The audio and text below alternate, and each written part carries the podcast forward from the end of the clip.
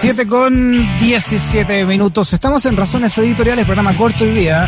Una hora y media va a durar porque vienen los secos del barco en el partido de la Católica en Copa Libertadores. El senador independiente Alejandro Guiller eh, solicitó ante la sala del Senado que se informen los procedimientos específicos para inhabilitar al presidente Piñera por impedimento mental o físico, reactivando una solicitud que fue planteada hace más de un año por el diputado también del Frente Regionalista Verde, Jaime Mulet. ¿En qué consistiría esta acusación? Se lo preguntamos directamente al senador por la región de Antofagasta, Alejandro Guiller. ¿Cómo está Alejandro? Bienvenido a Razones Editoriales. Muy bien, Freddy, muy contento porque se aprobó por 31 votos en el Senado, superamos las votaciones de los anteriores 10%, este tercer 10% es el que tiene el más macizo apoyo.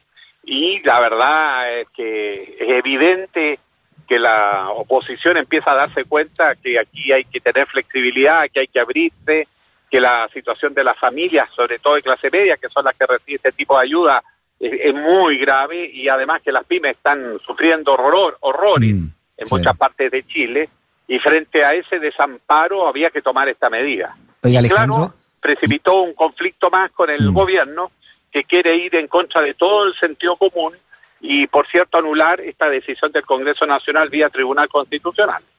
Yo le decía que esta votación es histórica porque el, el quórum, como usted dice, del de, Senado es mucho más alto que los otros que se consiguieron para los retiros. Por lo tanto, evidencia que esto que se, habla, ¿no? Que estamos en un país tan polarizado, no lo es tal. Porque cuando se junta tanto la, oposición con, con, con, el, con gente del gobierno, finalmente se está en contra de una forma de gobernar más allá ¿no? del presidente y una indolencia también, como lo dijeron los propios partidarios de, este gobierno, como, Mario Desborde, respecto de una situación que está viviendo gran parte del país. Evidente que Chile está sano. Tú, viste que hubo una alta participación relativa, por cierto, en el plebiscito de octubre.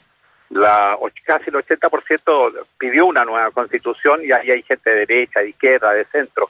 Los chilenos asumieron que estamos en una crisis profunda y necesitamos un nuevo trato traducido en una nueva constitución que termine con el abuso y ponga en el fondo eh, igualdad de oportunidades. Eh, eh, eso es lo que los chilenos quieren, la desigualdad ya es inaceptable.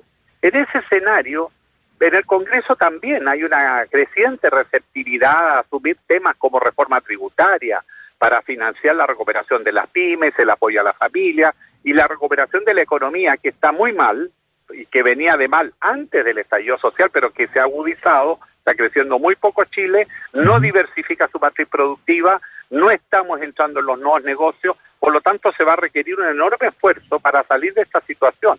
Pero es evidente que la pandemia y la crisis social y económica eh, va a dejar un Chile mucho más pobre, mucho más dividido, eh, más tensionado, pero que eh, tiene un gran potencial, porque los chilenos están conscientes de lo que hay que hacer. Aquí el problema no es la derecha política, no es la oposición. Aquí el problema se llama Sebastián Piñera. Mm. que no logra ponerse en el lugar del sufrimiento y la angustia de la familia, pero tampoco es capaz de entender lo que pasa a su alrededor. Freddy lo dicen sus propios partidarios. El hombre no escucha, ya no tiene capacidad de escuchar, no tiene capacidad de ser coherente, no tiene capacidad de dar conducción, toma medidas erráticas, hace una cosa, después hace otra. Eh, la gente que habla con él sale impactada de ver a alguien tan descontrolado, como pasó también eh, después del estallido social en los días inmediatos, que era una persona que parecía que estaba en otro mundo. Evidente que estamos en una crisis de gobernabilidad cuyo principal responsable se llama Sebastián Piñera. Senador, cuando usted habla de inhabilidad del presidente de la República, ¿se refiere a una inhabilidad moral o una inhabilidad ya psicológica o psiquiátrica? Porque eso también tendría que determinarlo, me imagino, eh, algún especialista, ¿o no? Claro, la constitución actual establece en el artículo 54, numeral 7, que así como la Cámara de Diputados tiene la atribución de presentar acusaciones constitucionales, es facultad privativa del Senado la inhabilidad por razones eh, que el presidente esté mentalmente perturbado o moralmente inhabilitado. Pero eso, como nunca se ha aplicado, hay requerimientos que se han hecho desde la Cámara de Diputados para que el Senado, la Comisión de Constitución, Legislación y Justicia, estudie ese artículo y esa atribución exclusiva del Senado para saber cómo opera eventualmente como un escenario posible para despejar la crisis de gobernabilidad que el país está viviendo. Esa es la intención. Yo no soy constitucionalista, pero yo creo que si la comisión lo aborda e invita a constitucionalistas e, y estudia las actas constitucionales, va a encontrar la respuesta a todas las preguntas que todos nos estamos haciendo. El ministro de, la Sexpress, el ministro Osa, eh, al respecto de su idea, senador Guiller, dijo, a mí me parece que el senador Guiller todavía no olvida que el presidente de la República, Sebastián Piñera, le ganó, y por muchos millones de votos, la elección presidencial anterior. ¿Qué, ¿Quién le responde usted al ministro? Que no sea necio. Los tiempos que estamos viviendo tienen al país sumido en una catástrofe. El gobierno es el que dictó el estado de catástrofe y el Senado lo ratificó, respaldó. Estamos en una situación de catástrofe. Que no se haga leso el ministro, que ponga los pies en la realidad y deje de decirle cera, busque el acuerdo. Hay disposición a acuerdos. El problema es que su jefe, Sebastián Piñera, se niega a conversar con sus propios senadores y diputados. Si no está escuchando a nadie y está llevando al país a profundizar el conflicto social, a profundizar la crisis de gobernabilidad y esto empieza nuevamente a instalarse una sensación de ingobernabilidad, que esto no va a ninguna parte y tenemos un año por delante. Esto no es posible volver al estallido social solo porque el presidente en vez de ayudar provoca, no escucha, es contradictorio, entonces no le atribuye a los otros. Mm lo que es un problema que tiene Sebastián Piñera. Sí, usted fue uno de los primeros, Alejandro, hay que decirlo eso, ¿no? Después del estallido social, que llamó a, la renuncia de todo el Parlamento y también la renuncia, obviamente, de, del presidente o la acusación en torno a él, porque el pueblo se había manifestado en las calles.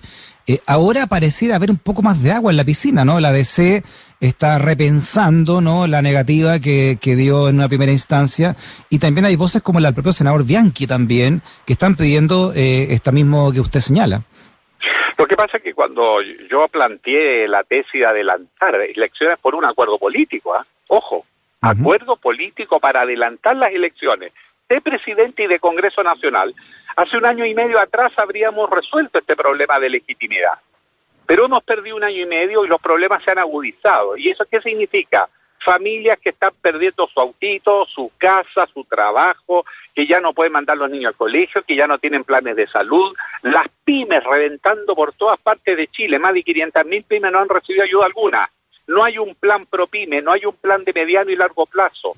y además, cuando sus propios partidarios le dicen al presidente, presidente, la situación es dramática, el hombre se niega a escuchar no quiere atender razones. Y más encima, cuando se logra un tremendo acuerdo en el Congreso para facilitar el tercer 10% de retiro previsional, después veremos cómo resolvemos esos vacíos cuando el país se normalice, pero, pero para enfrentar la contingencia, el presidente no ayuda y más encima bloquea mm. cualquier posibilidad real de ayuda a la familia. ¿Qué resultado hay? Que se le está descolgando su propia coalición, pero su coalición está entrando en un proceso medio destructivo.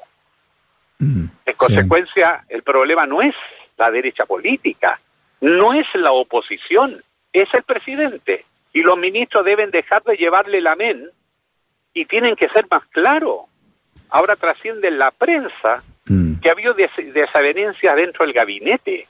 Y después tienen que salir diciendo los medios de comunicación una declaración pública que no, que están todos unidos. Todos sabemos que no es cierto. Entonces, cuando ya una persona se aísla de tal manera y reacciona tan mal, es legítimo preguntarse cuáles son las salidas institucionales. Y la constitución vigente contempla varios mecanismos que hay que estudiarlos. Y lo que yo estoy pidiendo es que se estudien esos mecanismos. ¿Qué pasa con la atribución exclusiva del Senado de declarar la inhabilidad del presidente? Está en la historia de la ley, de la Constitución del 80, en las actas constitucionales la respuesta. Y quienes tienen que darla son los que saben. Yo no soy constitucionalista, Freddy. Pero hay constitucionalistas que hay que escucharlos. Sí, no, y además, bueno, está ahí, ¿no? Los, los quórums son, son conocidos. Este, este quórum para destituir un, un presidente vía constitucional son, son tan amplios como los que se requieren para, para este 10%. ¿Estarán en el Parlamento? ¿Estarán en la Cámara? ¿Estarán en el Senado? No te puedo decir mucho todavía porque yo soy muy realista y sumo y resto sobre realidades, no sobre hipotéticos. Pero hay aparentemente diferencias muy significativas en los quórum entre la acusación constitucional y la declaración de inhabilidad. Mm. Primero, porque la acusación constitucional es facultad privativa de iniciarla a la Cámara de Diputados y el Senado actúa como segunda instancia. En el mm. caso, y, necesita dos tercios, y en el caso de la inhabilidad es facultad exclusiva del Senado y aparentemente es por mayoría simple. Mm. Un voto más. Claro. Ah, mire, ¿ah? ahí sería más interesante. Bueno, por eso yo digo, ahí, estaría, digamos, ¿no? Exacto, que, que lo si la DC, disculpe, si la DC, si la DC y sectores del PPD eh, lo apoyan, porque hay que decir también que las votaciones han sido bastante erráticas de parte de lo que se conocía como, como concertación. Bueno, lo que pasa es que muchas veces uno anuncia cosas porque sabe que no va a pasar nada, pero cuando tú tienes que hay un mecanismo institucional y tienes la, los quórum, entonces demos explicaciones más sinceras al país, pues. Mm. No a, mm. yo apoyo porque sé que va a perder. Ah, no, pero si no, yo mm. creo que yo creo que también la oposición tiene que ser más sincera en este punto. Por eso es necesario despejar. Entonces, todos estos anuncios rimbombantes que son cachetá payaso, el país no se los merece. Por último, senador, eh, hay una soledad eh, ostensible del, del presidente. El comité político que se queda son son ministros y así lo han dicho también eh, importantes eh, comentaristas de, y analistas de política, son muchos amateurs, ¿no? Los que les, los que les van quedando alrededor.